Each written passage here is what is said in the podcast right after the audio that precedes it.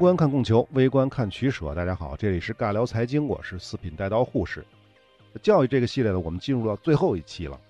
我们从氏族时期讲起，了解过中国和西方自古至今的教育发展历程。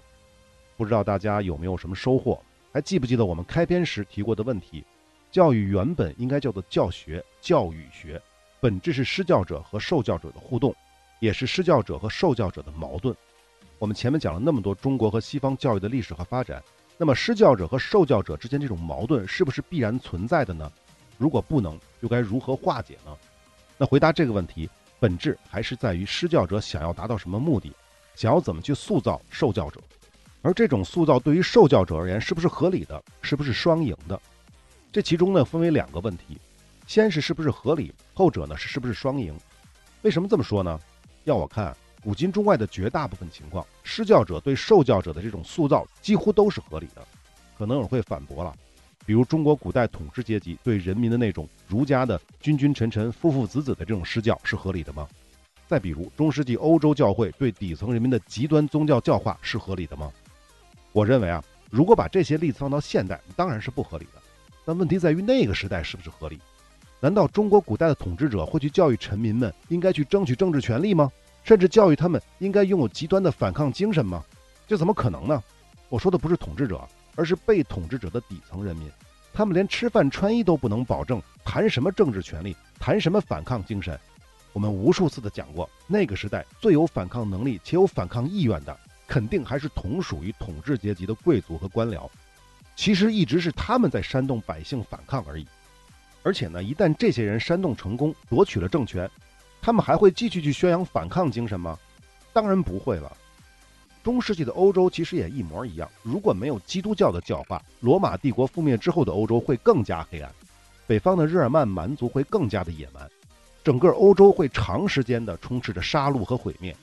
这难道对百姓来说是合理的吗？因此啊，在我来看，在生产力极不发达的古代，统治阶级的教育，不管是文化思想上的教育，还是宗教信仰上的教化。本质就是让百姓安分守己，让他们吃饱穿暖，已经是极大的成功了。那有什么不合理的呢？当然了，一旦人类的社会进入大动荡，或者是科技和生产力得到了大发展的话，教育的矛盾才会体现出所谓的不合理的那一面，才会真正出现施教者和受教者的矛盾。前者比如中国的春秋战国时期，后者比如欧洲的工业革命。我们再来说第二个问题，是不是双赢？在我看来，这个问题要比合不合理更复杂。首先呢，什么是教育的双赢？在远古氏族社会，成人教授孩子们生活捕猎的技能，这显然是双赢的。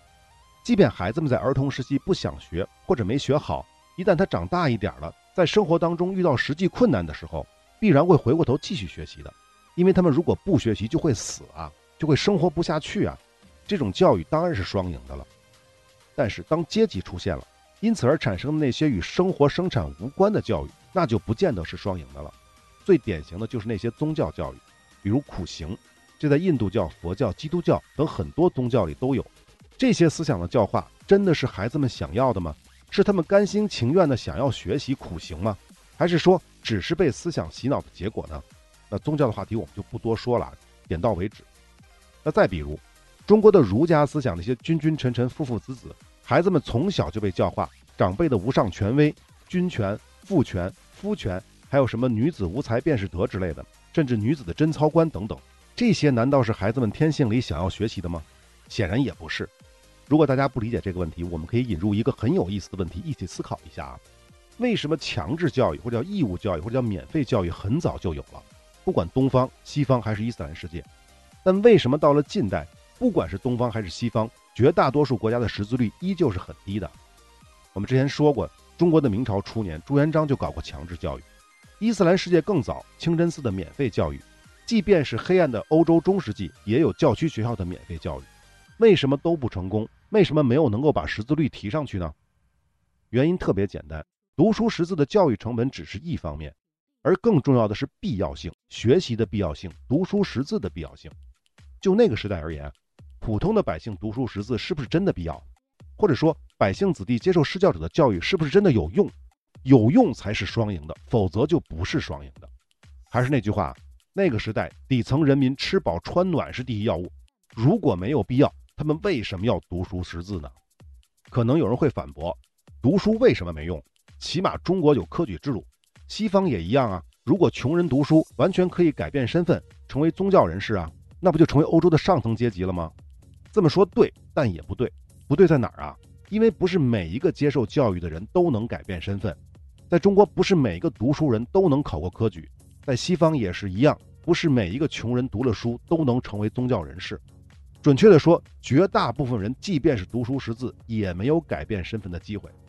以中国为例，科举最盛行的明清，一年的进士科不过录几百人，即便你说乡试中举人也算是改变命运，那其实改变不了的。那通过率也是百分之五以下，这么低的概率。对于绝大多数百姓而言，是不可能卖房子卖地全心全意的供孩子读书识字的，因为虽然收益率非常的高，但是风险也太高了。所以在那个时代，读书识字自然是无用的。那什么时候这种情况才会改变呢？当然还是那句话，生产力极大发展的时候。而这种极大发展不是农业革命，因为农业革命确实会提供更多的工作机会，但那个工作机会是不需要读书识字的技能的。什么极大发展呢？工业革命、信息革命。先说工业革命，工业革命使得社会生产关系急剧的变化。什么变化呀？大量的需要有一定文化基础的工作机会出现了。那么在这种情况下，义务教育，尤其是基础义务教育，就显得尤为重要。所以在这种时期啊，即便是统治阶级不积极主动的去推动教育发展，民间自然也会涌现出更多的学校来，因为民间自然而然的有了学习的需求。上学，即便是花钱上学。有了文化知识，就可以脱离土地，不用面朝黄土背朝天，可以去新的工作岗位赚更多的钱，过更好的生活。那再有就是信息革命了，社会生产关系又一次发生了重大的变化。那么这次革命所诞生出的大量的工作机会，就不是简单的十几个字能算加减法了，就需要有更高的文化基础。在这种情况下，普通百姓的主观上就愿意接受更高等的教育。那么说到这里，大家是不是应该就明白了？回到前面的问题。教育的双赢，如何才能达到施教者和受教者的双赢？尤其是在现如今的中国，如何去解决孩子们的学习问题？如何才能让孩子们不讨厌学习？这个答案其实非常的清楚，就是做有效的教育，剔除无效的教育。这句话怎么理解呢？我粗浅的理解是这样的，就是教授那些孩子们未来能够用得到的知识，无用的知识我们就不教。什么是无用的知识啊？如果无法改变命运，或者对自身的工作生活没有更多的益处。为什么要读书？即便强迫读了几年书，如果长时间不使用的话，也会忘了。比如说键盘用多了，提笔忘字，就这个例子。还有一个例子就是计算，很多人都嘲笑西方人不会心算，就是加减乘除啊。但是你仔细想想，孩子们在小学的时候是特别喜欢背乘法口诀表吗？孩子们是不是又特别喜欢天天的去反复的练习计算能力呢？显然不是嘛。明明计算器已经普及了，让孩子们掌握计算方法就足够了，为什么还要全员强调计算能力呢？这不是无效教育，这是什么呢？这样的例子其实非常的非常的多，我随便再说几个：背古文和背古诗。请问听我节目的朋友，还有几个能背诵超过三十首的古诗和五篇古文的？其实我们在小学、初中的义务教育阶段背诵过的古诗古文比这个数量多得多，但是不是都还给语文老师了？既然都还给老师了，这说明什么呢？说明绝大部分孩子背这个跟不背这个没有什么区别。我说的是背诵啊，不是说学习，学习是有必要的，背诵是没有必要的，是这意思。当然，可能有人会抬杠，在这儿，背诵古诗古文是为了培养文言文的语感。对不起，请问，如果你未来的工作不是考古或者是文学，你培养这些语感有什么用吗？你工作的时候需要用文言文给老板写辞职信吗？再有啊，即便是高中知识也一样啊。只要是学理科的，肯定是都学过、考过化学的。说实话，有机化学真的是挺难学的。我记得我高考的时候，化学学的还不错，但是我大学学的是计算机，化学早就忘了。别问我什么什么苯环啊、胺类啊、硝基化合物之类的，这都是什么呀？我都忘了。我现在的工作也用不到，生活上也用不到。那我上学学的这些无用的知识，考那些无用的知识有什么用呢？我年轻的生命是不是被浪费了那么一点点？如果可以不浪费。我是不是可以把这些时间用在学习更深一点的、以后用得到的数学上面呢？因为我学计算机的嘛。我可以这么说，几乎是我们所有的义务教育阶段，包括高中部分涉及的所有学科，学过大量的根本一辈子都用不上的知识。既然用不上，为什么要学？说到这儿呢，可能有人会接着抬杠：啊你怎么知道未来用不上呢？你不学，怎么去提高国民素质呢？回答这个问题也很简单。如果未来在你的工作和生活当中真的迫切的要用到这些知识，你是会主动的补上这些内容的，而且学习效率远比在青少年时期高得多。为什么呀？因为你是成年人啊，理解和学习能力更强啊，更是因为你迫切的需要这些知识，学习的动力摆在那儿呢。说到这儿呢，我想问大家一个问题：经常有朋友会问，孩子们不喜欢学数学怎么办？每次听到这个问题，我想到的第一件事是，孩子们学习数学的目的是什么？最基础的数学不算啊，我指的是初高中的数学啊，尤其是高中数学内容。不知道有多少朋友在未来的工作当中使用过？那至于什么大学学的高等数学，用到的概率就更低了。如果你这么一想，那孩子不喜欢数学有什么了不起的呢？换句话说，现在遇到的问题是，学校也好，家长也好，强迫孩子学习一些以后完全用不上的数学知识，孩子对数学产生厌倦情绪，难道不正常吗？其实啊，只要孩子有他自己喜欢的学科，就能够逐渐培养出自主学习能力。在这种情况之下，他在未来学习自己喜欢的那个学科的过程当中呢，可能就会遇到一些高级一点的数学知识。那在这个时候，他再回头去补那些数学知识，您觉得那个时候孩子还会讨厌这部分数学内容吗？那至于国民素质啊，我想说，如果把学习这些对个体而言无用的知识的时间都节省下来，那孩子们就可以在自己喜欢的领域学习到更多更深的知识，难道这不更好吗？效率不更高吗？国民的普遍素质不就更强了吗？说到这儿，我想大家应该明白我的意思了。我说的所谓无用的知识，并不是普遍性的。说什么化学无用啊，数学无用，不是这意思啊，是针对不同的人有不同的答案。对于你来说，化学无用，化学的某些知识无用；对于我来说，物理的某些知识无用；对于他来说，数学的某些知识无用，是这个道理。我们再回到最顶层的那个问题：施教者和受教者之间这种矛盾是不是必然存在呢？如果是，那又该如何化解呢？我想啊，答案已经很清楚了。施教者想要塑造受教者。受教者不一定心甘情愿地被塑造，所以啊，矛盾是必然存在的。但是这种矛盾呢，完全可以在一定程度上化解。怎么做呢？就是承认和接受矛盾的合理性，尽可能的实现二者的双赢。这其中最迫切的要做的，就是施教者最大程度上的优化教育的形式、方法和内容，让受教者得到最大的利益。换句话说啊，施教者教有用的，受教者学想学的。讲到这儿呢，我们再补充一个话题啊。说到不读无用之书，大家想一想，如果在不久的将来，机器智能更多的去替代人类进行工作，也就是说，社会上绝大部分的工作岗位都被 AI 去替代了，那整个社会就提供不了那么多的工作机会了。在那种情况下，孩子们还愿意读书吗？为什么会这么说呢？可以想象，如果真到了那个程度，很可能会出现绝大部分人读书无用，除了极少部分最聪明的、最努力的孩子能够得到工作之外。更多的人无论读多少书，文化多高，也得不到工作，更不会因知识改变生活状态。那在这种情况下，还有人愿意读书吗？关于这个问题呢，我希望朋友们都能够开动一下脑筋，自己去思考一下。我说我个人答案啊，即便是如此，普通人也还会读书，只是跟现在的模式样子不太一样。至于是为什么，我在节目的最后跟大家分享。那么下一个问题就是如何解决中国教育？中国教育的问题挺多的。目前我看到的最多的矛盾就是内卷，为什么会内卷呢？第一方面，家长认为孩子只要学习好，上好大学，就能获得更好的工作机会，未来就能得到更好的生活。第二呢，就是学校，他们认为他们的学生成绩越好，学校的升学率越高，学校的名气越大，就能招到更多更好的学生，从而进一步提高学校的升学率，招到更多的学生，得到更多的教育经费，甚至名气大了之后呢，还能通过其他的渠道去赚钱。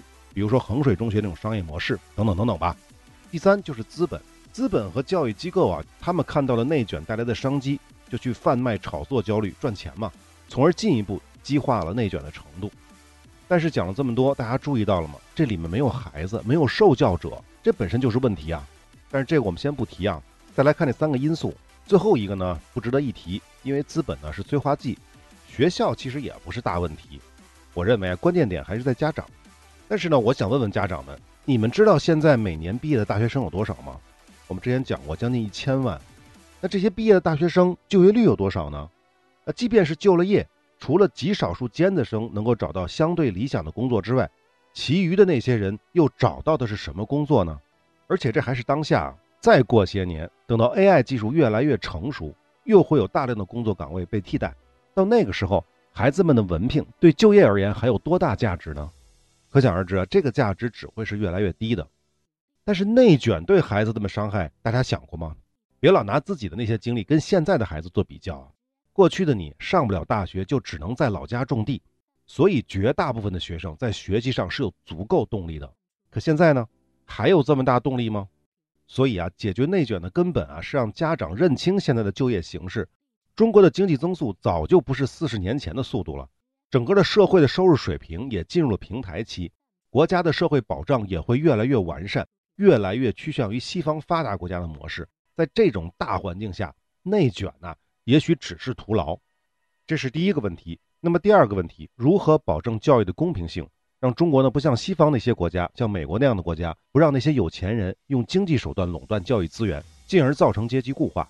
这个其实也比较简单。我之前讲过，西方国家之所以出现这样的问题，其根本呢在于高等教育的费用太高了，而目前中国的情况呢还没有那么糟。因为公立校依然是主流，但是我认为啊，高中及以下还是可以鼓励私立学校的，但高校呢还是应该有所控制，目的就是要避免高等教育被垄断。我说的是资本垄断啊。第三，为什么要双减？双减应该怎么减？教育改革的出路又在哪儿？为什么要双减这个问题似乎前面已经都回答了，但是还有一点要说，这点呢更重要。如果说继续纵容国内的教育内卷，或许对于少数在内卷当中获胜的家庭是有极大利益的，但从整体来看，它绝对是个失败的事儿，因为绝大部分的孩子和家长他都是受害者。家长钱没少花，孩子们作业没少做，努力也没少努力，但结果呢，其实没有本质区别。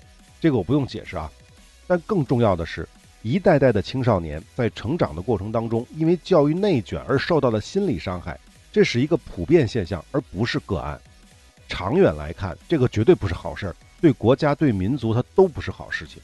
我们中华民族啊，原本应该是一个温雅恭谦的民族，可看看现在互联网上的风气，是不是越发的戾气十足？我不知道这个是不是跟教育内卷有关啊？但我总觉得那些键盘侠似乎都有类似的经历，就是在成长的道路上，总是在激烈的竞争，不断的付出，但又屡次失败。我觉得恰恰是这些经历，才塑造出这种键盘侠的性格。那么双减政策出台已经很长时间了。双减减的是校内的作业和校外的培训。政策出台之后呢，孩子们的负担确实是降低了，但问题是家长们的焦虑并没有缓解。各种负担都减了，那自己的孩子们的学习质量如何保证呢？另外，老师的负担呢，反而是在一定程度上有所增加。这个问题又出在哪儿呢？据我所知啊，双减政策并不是教育部牵头提出的，而是国务院。这是什么意思呢？冒昧的猜测一下。国家可能早就要求教育部门双减，但是不一定是双减了，就是减负呗。但是教育部门一直都没有拿出真正有效的对策，那就不好意思了。国家就直接来，这么玩的好处呢是国家表了坚定的信心，但问题是这只是一刀切的临时手段，在某种意义上说，它只是治标不治本的。那怎么才能治本呢？还得让教育部门让专业人士拿方案来。那问题是教育部门为什么一直拿不出好方案呢？具体的情况我不是很清楚，但是可以想象。孩子们的课业就那么多，教育的目的就是让孩子们掌握这些课业的内容。想要掌握，就需要足够的学习和练习的时间。校内校外都减了，目标当然就难以完成了。这个是一个矛盾。那么到底应该怎么减呢？其实我认为，双减矛盾的本质就是施教者和受教者的矛盾。解决这对矛盾的方法，前面的内容已经提到了，再重复一遍：施教者最大程度上优化教育的形式、方法和内容，让受教者得到最大的利益。换句话说，施教者教有用的，受教者学想学的。那具体怎么操作呢？那下面这部分还是我自己的想法啊。第一就是教学内容减负，义务教育阶段只教与未来生活常识相关的内容，其他的提高内容选修，而且至少是从初中开始。那义务阶段的学习重点应该是让孩子们掌握学习方法，而不是反复训练，比如背诵啊、计算之类的。那么高中教育呢，也应该减少教学内容。未来学科与职业用不到那些知识，同样不做必修，高考不考。高考应该继续的缩减到五门以内，比如语数英再加两门选修。高中教育的重点是为大学课业做准备，而不是普遍性的通识教育，这是关键。现在还不是啊，现在的高中教育有大量的内容还是通识教育，这个是教学内容的减负。再有就是考核的逻辑，考核什么呢？义务教育阶段不考核学生没问题，但是不能不考核教师，不考核学校。否则的话，中国的义务教育就会步美国的后尘。但是考核教师的方式呢，不应该只是成绩，可以考虑去考核教师受学生喜爱的程度。比如从小学开始就采用走班制度，越受欢迎的老师考核成绩越高，那工资就更高嘛。那不受欢迎的老师就没有课上，因为没人选他嘛。那他怎么办？就会被淘汰。那至于学校的考核呢？如果真的能够做到各学校的师资和生源充分公平的话，对学校的考核才是公平的，这是前提。另外，考核学校应该是多元化，不只是学生的成绩，还应该增加更多的元素，比如体育啊、艺术啊之类的。奖励好学校呢，应该更多的是奖励管理层个人，而不是奖励学校。我想啊，有效的教育改革最终的目的应该是让学校和老师找出更好的方法，让孩子们学会自主学习和有效学习。发掘出孩子们的学习天赋，而不是用一个统一的模子培养那些所谓的通识全科人才。在这个前提之下，教育系统可以更高效地在不同领域挖掘出天才学生，同时为普通的学生们找到他们更合适的学习方向。大家还记不记得“教育”这个词在西方的词源里，它的本意是什么呢？是引出，是引导。教育工作者最主要的职责，并不是把知识传授给孩子们。因为未来知识已经变成非常非常廉价的东西了，教的应该是什么呢？教的应该是告诉他们如何去学习，怎样爱上学习，这个才是教育的本真。好，教育这个系列我们基本上已经讲到最后的尾声了啊。那么之前还留了一个问题，就是未来我们还要不要读书识字，要不要学习？我的答案是肯定需要的。为什么呢？如果未来世界的绝大部分工作岗位都被 AI 占据了。那其实就相当于实现了共产主义嘛，生产力极大发展嘛。除了极少数绝顶聪明的人继续有工作外，绝大部分人主要生活是什么呀？是娱乐。什么是娱乐？看电影、看综艺、听歌、唱歌是娱乐。但同时呢，看历史、学地理、作诗写字，它也是娱乐。甚至你当民科都是娱乐。所以啊，不敢说所有人，但肯定会有相当部分的人还是会读书学习、接受教育的。否则将会影响他们的，并不是他们的物质生活，而是他们的精神生活。只不过到那个时候呢，大家接受的一定是自己需要的教育，学习的只是个人兴趣所在。而且每个人在不同的阶段学习的可能都不一样。短期的兴趣可以临时了解一下，长期的兴趣则会深入学习。总之，到那个时代，好的教育绝不是施教者单方面的强行灌输，而是更多的遵从受教者的兴趣，顺势而为。好，我们这个教育系列的全部内容都说完了。最后，我们用民国第一任教育总长蔡元培的一段话来结束这个系列。这句话是这么说的：“民国教育与君主时代之教育，其不同之点何在？君主时代之教育方针不从受教者本体上着想，用一个人主义或用一部分人主义，利用一种方法驱使受教者迁就他之主义。民国教育方针应从受教者本体着想，有如何能力。”方能尽如何责任，受如何教育，方能具如何能力。从前瑞士教育家培斯泰洛奇有言：“昔之教育使儿童受教于成人，今之教育乃使成人受教于儿童。何谓成人受教于儿童？为成人不敢自存成见，立儿童之地位而体验之，以定教育之方法。民国之教育亦然。”长天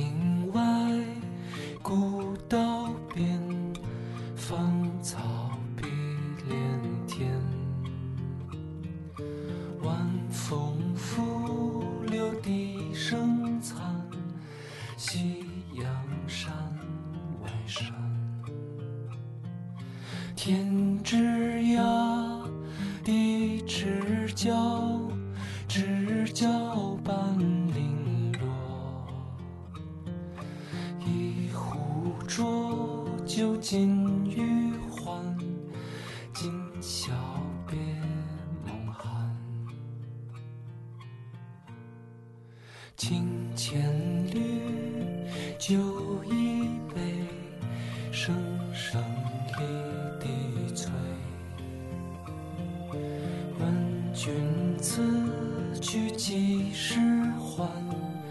来时莫徘徊。天之涯，地之角，